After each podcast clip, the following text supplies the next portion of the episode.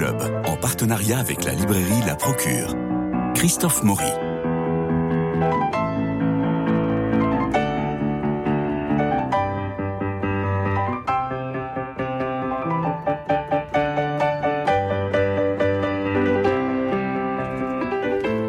Voici un roman, Fille en colère sur un banc de pierre de Véronique Ovaldé, publié chez Flammarion, qui nous a vivement intéressé, Cécilia Duterre et moi. C'est un conte moderne ou mythologique. Nous sommes sur l'île de Yassa, une île au large de Palerme. Encore une île parce que, souvenez-vous, le, sommeil des poissons en 2000 se déroulait dans une île imaginaire. À travers la description de ce lieu féerique, notre esprit s'ouvrait à l'imagination et nous étions à absorbé par ce conte merveilleux. Ensuite, en 2009, Véronique Ovaldé publiait euh, Ce que je sais de Vera Candida, qui se situe aussi dans l'île imaginée de Vatupana. Et Ce que je sais de Vera Candida avait obtenu, vous vous souvenez, le prix Renaudot des lycéens, le prix Roman France Télévisions et le grand prix d'électrice de Elle. Bref, c'était un carton. Alors ici, c'est l'histoire d'une Cendrillon contemporaine, Aïda, qui retrouve ses saletés de sœur à l'occasion du décès du père, tyran domestique dont la mort est un soulagement même pour son épouse Sylvia. Aïda se demande si Yassa pourrait vraiment être son Itac. Mais Cécilia Duterre, vous allez en parler mieux que moi. On vous écoute. Oui, j'ai lu ce, roman comme vous avec beaucoup de plaisir, vraiment. Dans son nouveau roman au titre énigmatique, on retrouve tout ce qui fait le charme de l'univers de Véronique Ovaldé, tout à la fois singulier, poétique, troublant, mais aussi empreint d'un certain humour, car dans une grande proximité avec son lecteur, l'auteur nous raconte une histoire en s'impliquant dans la narration, comme si, penché sur notre épaule, elle nous parlait pour nous donner son avis sur les faits. Alors de quoi s'agit-il en l'espèce d'une trame familiale, vous l'avez dit, complexe et tragique, qui met en scène un père à l'éducation plutôt rude, une mère effacée et leurs quatre filles, nées respectivement à deux ans d'écart chacune, vivant sur une petite île, l'île Diazza, difficile à prononcer, en Sicile. Diazza. Une nuit, la Benjamine, Mimi, 6 ans, disparaît mystérieusement alors qu'elle a suivi sa sœur Aïda, 8 ans, qui a enfreint les règles paternelles et fait le mur pour se rendre au carnaval. Désignée coupable de cette terrible disparition, dont aucun membre de la famille évidemment ne peut se remettre, Aïda se voit exilée à Palerme où elle passe 15 années loin et sans nouvelles de sa famille. La mort du père la rappelle brusquement sur l'île et désormais adulte, elle y retrouve ses deux sœurs, sa mère, qui étrangement semble agir avec elle comme si elle n'était jamais partie. Ce retour la replonge dans l'ambiance très particulière de l'île où des ombres planent sur euh, de nombreux habitants. Elle revisite ses jeunes années pour tenter de comprendre le drame qui s'est déroulé 15 ans plus tôt. Et au fil des pages, jouant sur plusieurs temporalités à travers les souvenirs d'Aïda, eh bien, l'auteur distille les indices, enchevêtrés, dérangeants, comme pour mieux dissimuler le lourd secret que cache la disparition de sa petite sœur. Dans l'intrication des non-dits, des fausses pistes, des faux semblants, une vérité aussi simple que terrible, finira par émerger, levant la culpabilité qui pesait jusqu'alors sur sa vie. Dessillée, Aïda pourra enfin tirer un trait sur ce passé pour ouvrir un nouveau pan de son existence et s'autoriser à accueillir l'amour. Roman d'atmosphère, Fille en colère sur un banc de pierre nous entraîne dans les méandres familiaux où, entre jalousie, amour et haine, chaque personnage se tient au bord de la folie mais habile et espiègle, en conteuse hors pair, Véronique Ovaldé tire les ficelles de ces dissensions pour révéler les grandes tragédies qui se trament sous la surface lisse du réel. Alors, Dieu est mort, on a les trois grâces qui se disputent, qui est la plus belle celle qui empochera l'amour, parce qu'il y a aussi une, histoire, d'amour. Nous avons, euh, si on partage les sept, nous avons trois femmes, les trois sœurs, et nous avons trois hommes, le père a disparu, Leonardo, très important, et Pipo, qui est un peu, euh, qui est un peu bancal. Hein, c'est euh, c'est le garçon qui est pas fini, mais qui détient le secret. Et, c'est lui qui, dans son innocence, va euh, transmettre le secret à Aïda. Alors vous avez bien remarqué que toutes ces femmes ont des prénoms d'héroïnes d'opéra.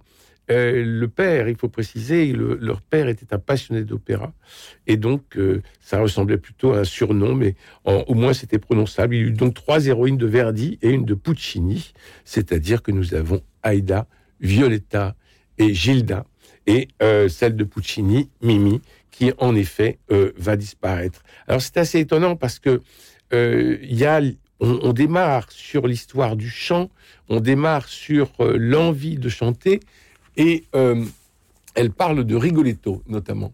Et vous savez, il y a cette scène que nous allons entendre euh, de Rigoletto où euh, tout à la fin, et elle dit, il n'y a pas besoin de chanter, il y a simplement d'être. Et effectivement, le dernier cri de Rigoletto à la malédiction, nous allons l'entendre lorsque Jean-Paul Lérine sera de retour à la cuisine. Voilà, nous allons l'entendre maintenant, non, dans quelques secondes, me dit-il. Bon, mais ça donne un peu cette idée de cette force qu'il y a, de cette force qui passionnait le père et qui va être un peu dans l'éducation de, des trois filles, avec le secret, le mystère, la disparition de Mimi. Et au bout d'un moment, euh, la pauvre Aïda, elle est virée. Mais est-elle virée à cause de Mimi ou est-elle virée à cause de Leonardo?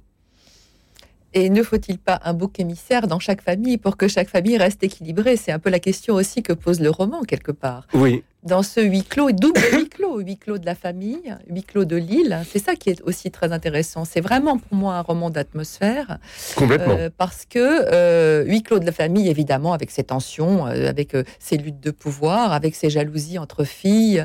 vous avez pas, vous parlez d'opéra, mais c'est c'est monté comme une tragédie, comme une tragédie d'opéra justement. Elle elle elle elle structure son affaire exactement comme un opéra.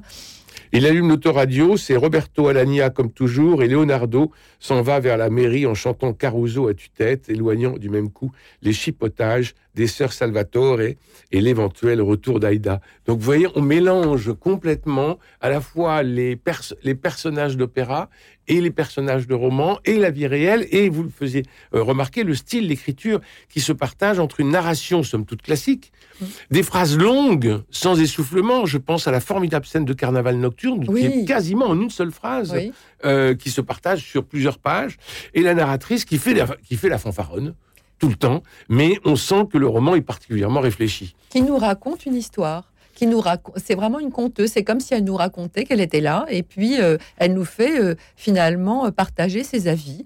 Euh, et c'est toujours assez espiègle, c'est toujours avec plein d'humour, euh, c'est parfois cynique.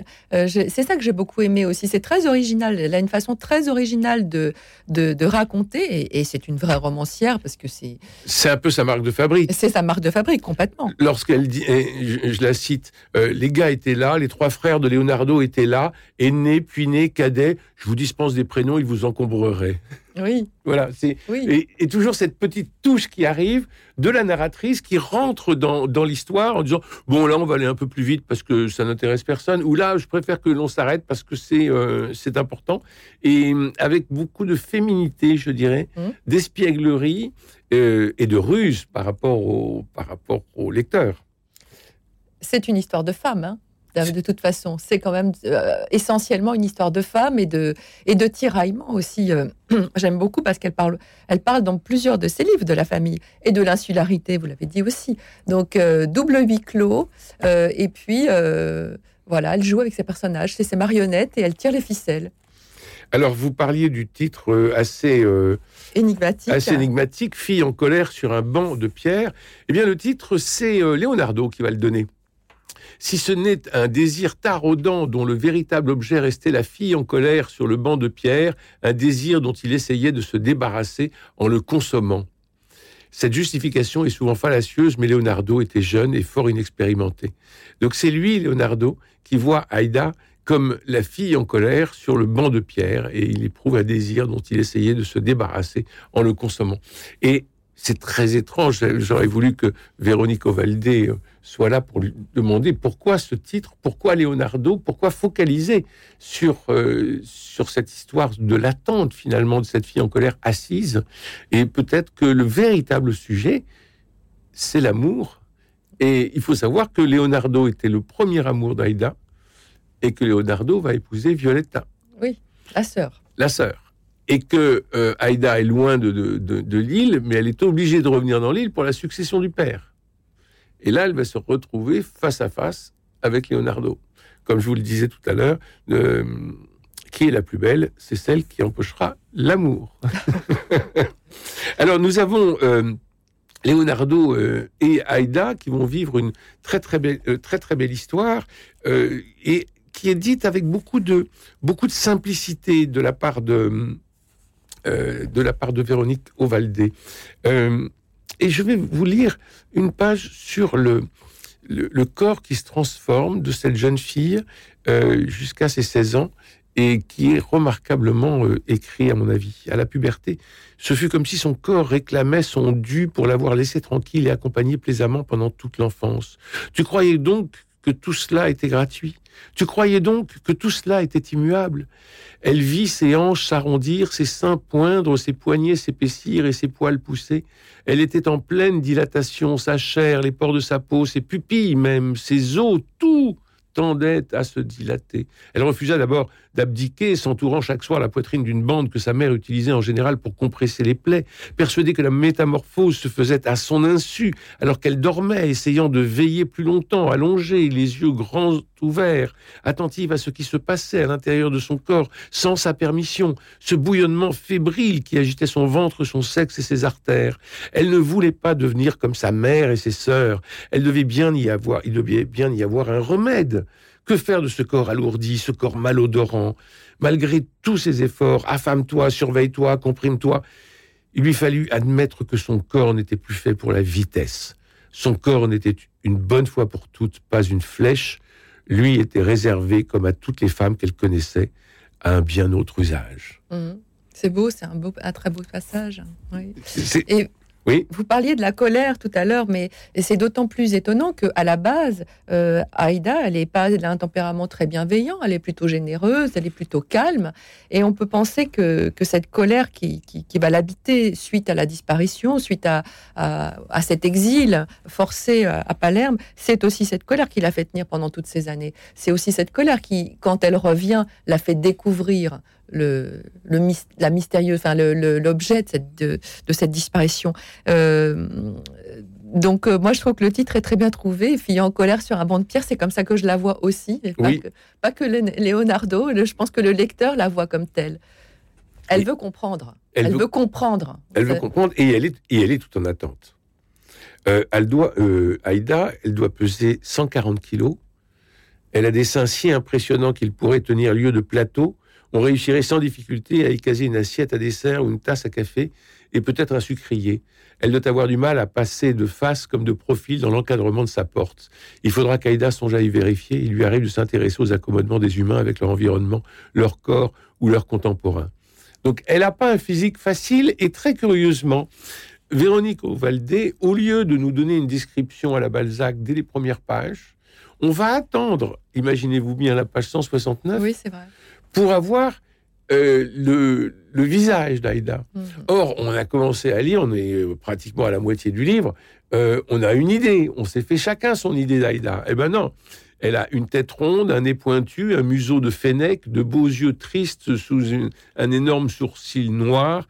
Tout était encore en devenir dans ce visage, on était à l'orée de quelque chose, une grande beauté ou une grande laideur, tout était encore possible. Une grande beauté ou une grande laideur, tout était encore possible.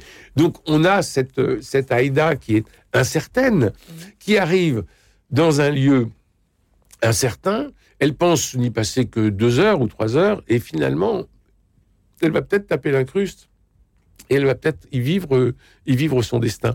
On parlait de l'opéra tout à l'heure, et on parlait de, de Rigoletto. Et vous allez voir ce, duo final euh, que Véronique Ovaldé évoque dans son livre euh, Fille en colère sur un banc de pierre, où on a à la fois le père Rigoletto et on a euh, Gilda, la, fille qu'il berce et qui va mourir. Et on va entendre le cri terrible à la malédiction, où là, Véronique Ovaldé nous dit il n'y a pas besoin de savoir chanter, faut juste avoir du tempérament.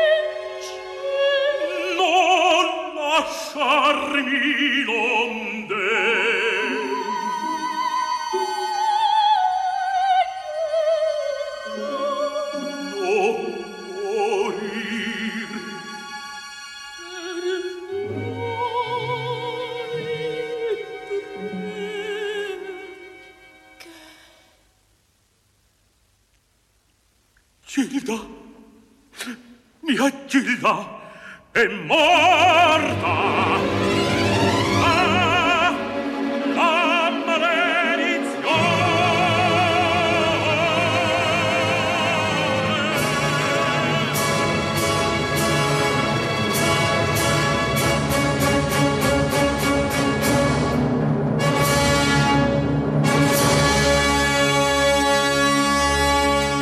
De Rigoletto de Giuseppe Verdi sur le, cette petite barque où il est avec euh, sa fille et où il explose à la malédiction. J'avoue qu'on a un peu des frissons et la chair de poule, ceci a du C'est somptueux, c'est somptueux. Et, et c'est dans cette énergie-là qu'est le père.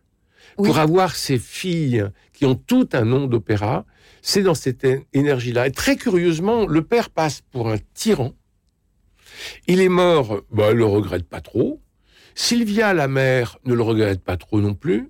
Il y avait des problèmes ou des questions avec les familles, parce qu'on est sur une île, donc il y a forcément... J'allais dire, l'île, c'est très très important. À la fois, elle est paradisiaque aux yeux des touristes, et en même temps, pour les habitants, c'est une forme de prison. Il y a, et puis, il y a la mafia. Il y a la, on, est en Sicile quand même. Oui. Donc, et il existe une économie organisationnelle très spécifique à l'insularité. Elle, en parle très bien, euh, Véronique Ovaldé, elle en parle dans plusieurs de ses livres, mais là c'est très particulier. Et donc cette histoire, elle s'inscrit aussi dans ce, dans ce cadre-là. Et le père, vous avez raison, il y, a, il y, a, toute une histoire de mafia aussi. Enfin, il y a, beaucoup, il y a plein d'histoires parallèles. Il est très particulier cet homme, il est très, euh, il est très taiseux, il est très rude. Hein. Il, euh, je ne dirais pas qu'il est, il n'est pas despote non plus avec ses filles, mais c'est un homme, c'est un Italien, il, il les tient. Et c'est un Salvatore. Et c'est un Salvatore. Alors c'est pas n'importe qui, c'est pas l'une des trois familles, enfin puisqu'ils se partagent euh, l'île pratiquement à trois familles, avec euh, des jalousies, avec euh, de l'espionnage, et puis à qui on à qui on marie sa fille. Mm. Est-ce qu'on va chez les Severini ou est-ce qu'on va chez les Azopardi? Et au centre, il y a il y a Salvatore et Salvatore. Et donc, c'est, euh, ça, donne, ça donne beaucoup de, de sel. Alors, il faut, il faut quand même euh, venir sur ce, sur ce morceau de virtuosité, virtuosité vraiment de Véronique Ovaldé Fille en colère sur un vent de pierre euh, chez Flammarion, c'est la scène du carnaval. Oui. Ah bah c'est là où c'est là où tout se joue. C'est là où tout se joue. C'est le, le, le, centre du, du livre.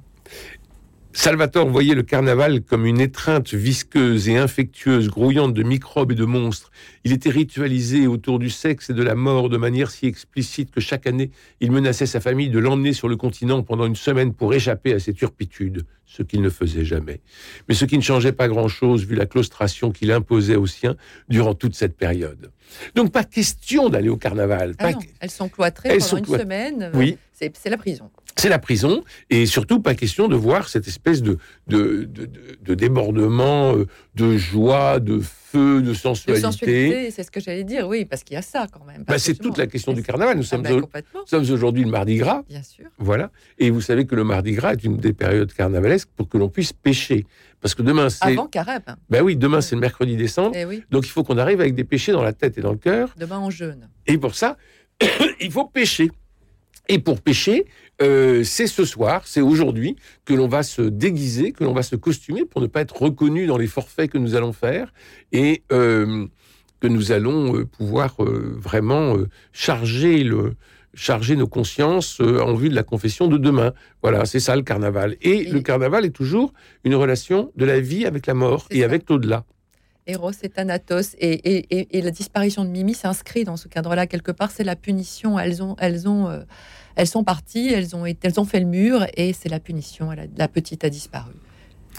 Et la petite euh, a disparu, ne reviendra pas. Et on a dans cette scène formidable de carnaval à la fois le brouhaha de toute l'île, les couleurs, les folies, les excès, les excès de boisson, les excès de, euh, de, joie. aussi. Et, et au milieu de tout cela, il y a une culpabilité terrible de la pauvre Aïda. Elle a perdu sa petite sœur. Elle lui a dit, on se retrouve là, et quand elle revient, elle n'est pas là et elle la cherche partout. Alors, on va pas raconter euh, tous les détails pour que euh, les auditeurs qui vont certainement être fascinés par cette fille en colère sur un banc de pierre chez Flammarion par euh, Véronique Ovaldé, il y a cette culpabilité qui la ronge. Mm. et on aura la solution de cette disparition à la fin du, roman, mm. naturellement. Mais c'est pas pour ça que ça va être apaisé. Hein. Non, et d'ailleurs, vous parliez de la mort, et à la fin du livre, la narratrice, qui est intervenue à maintes reprises au cours du récit pour nous donner son avis, rappelle au lecteur que cette histoire est une histoire de vie, qui, comme toute vie, aura un terme, et que vivre en sachant que nous allons mourir est, je la cite, notre privilège et notre malédiction à tous. Et j'aime bien cette phrase euh, philosophique sur laquelle euh, elle nous laisse, parce qu'elle nous invite à réfléchir aussi au caractère euh, quelque part très précieux de nos trajectoires qui imprime l'implacabilité de notre finitude humaine. Donc, et, ça rejoint complètement l'idée du livre, en fait. Finalement, c'est le fil conducteur du livre. Le fil conducteur? Je trouve. La vie, la mort euh, est très présente de, sur toutes ces, tout au long du livre et elle finit par cette petite touche, je dirais, d'espièglerie où elle, elle réintervient, mais c'est espiègle et c'est très philosophique en même temps. c'est un abîme de philosophie. Enfin, ce qui, le personnage qui va nous en sortir, c'est Leonardo. Ah, c'est sûr. Leonardo n'avait pas embrassé une autre femme que son épouse depuis 15 ans. Pour vous donner une petite idée de la chose, ce fut pour lui comme de retirer des patins à roulettes à la fin d'une après-midi entière de patinage et de marcher tout à coup sur un, un sol stable et plan. Tout est familier mais à réapprivoiser. Il y a un équilibre, une tension particulière, une sensation de manque, une désorientation. Leonardo n'est pas du tout sûr que ce soit une bonne chose qu'Aïda soit revenue. Mais on est capable de se trouver mille faux fuyants dans ce genre de situation. Je n'ai qu'une vie, tant que ça ne fait pas de mal à personne, je continue, personne ne souffrira de ce qui sera tué, etc., etc. Et c'est assez drôle comment elle rentre dans le personnage de Leonardo et comment finalement Leonardo va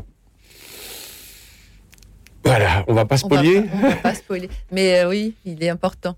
Il est très important. L'amour est important. Il est important et c'est l'amour qui sauve. Et c'est l'amour qui sauve. Et c'est l'amour qui sauve parce que c'est l'amour qui va permettre à la fois de, passer sur autre chose et peut-être euh, ce nouveau départ sera-t-il un pardon. Et une lumière dans sa vie, enfin. Et une lumière dans sa vie et dans celle de celle qu'il aura choisie. Voilà, Fille en colère sur un banc de pierre, Véronique Ovaldé. C'est publié chez Flammarion. Merci infiniment. Euh, euh, Cécilia Duterre pour la, la finesse de votre lecture, de votre analyse. Euh, il me reste à remercier Jean-Paul Lérine pour la réalisation, Philippe Alpeuch pour les génériques, François Dieudonné pour l'organisation des studios, Louis-Marie Picard pour la retransmission sur les réseaux sociaux. Demain, nous nous retrouvons pour aller au cinéma voir Marlowe, la femme de Tchaïkovski et un homme heureux. Alors ça, fait, ça va faire trois films euh, tout à fait euh, sympathiques. On va voir comment les chroniqueurs s'en sortent. Alors à demain, bonne journée à tous, bonne journée Cécilia, et encore une fois bravo à Véronique Ovaldé pour cette fille en colère sur un banc de pierre chez Flammarion. Je vous embrasse.